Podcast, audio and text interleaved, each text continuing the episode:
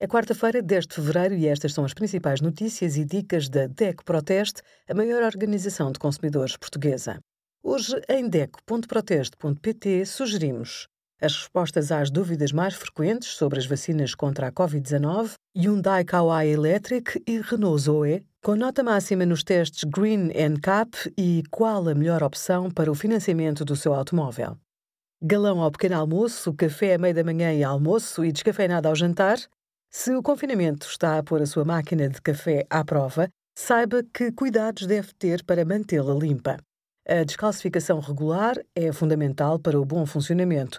Excesso de gotejamento, fluxo reduzido ou inexistente de água, falhas de aquecimento e ruídos podem indicar que a máquina necessita desta operação.